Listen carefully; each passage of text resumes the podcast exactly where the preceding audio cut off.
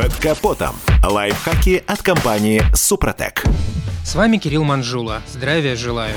Так часто получается, что наше непонимание ситуации происходит только из-за собственной упертости. Я сейчас о том, что мы иногда боимся задавать глупые вопросы, выглядеть в глазах смотрящего дураками или просто некомпетентными. Именно поэтому предлагаю рассмотреть некоторые наивные вопросы, которые по поводу нынешнего режима ограничения передвижения иногда задают водители. Но прежде небольшое отступление. В некоторых городах власти для соблюдения самоизоляции начали вводить специальные электронные разрешения, так называемые QR-коды для перемещения. Если в вашем городе введена такая норма, то надо строго придерживаться этих правил. Не выходите из дома без таких разрешений. Все, о чем пойдет речь далее, в вашем случае не работает. Итак, в стране большинство регионов ввели дополнительные ограничительные меры для жителей. Поэтому каждого из нас в любой момент сотрудник ГИБДД может спросить, а чего это вы дома не сидите? Что же ему ответить? Ну так, чтобы неприятностей не было. На мой взгляд, говорить надо правду и только правду.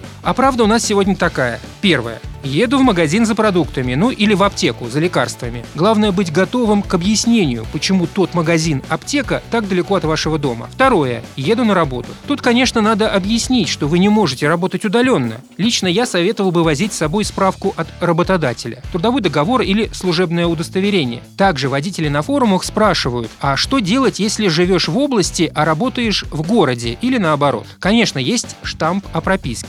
Но мы же знаем, что часто прописка не соответствует реальному месту жительства. В этом случае возите копию договора аренды или, как делает мой знакомый, который не успел прописаться в приобретенную недавно квартиру, договор купли-продажи. А вот еще один часто встречающийся в соцсетях вопрос. У нас на дорогах выставили посты полиции, но не ГИБДД. Имеют ли они право останавливать, проверять документы и штрафовать водителей? Отвечаю, да, имеют. Читаем закон о полиции. Обычный полицейский не может только штрафовать штрафовать за нарушение ПДД, а вот за нарушение режима самоизоляции наказать может. И хочу еще раз подчеркнуть, вышеописанные формулы могут видоизменяться в зависимости от региона. Так что сейчас, как никогда, надо внимательно читать официальные источники и не верить фейкам. На этом пока все. С вами был Кирилл Манжула. Слушайте программу «Мой автомобиль сегодня» с 10 до 11 и помните, мы не истина в последней инстанции, но направление указываем верное.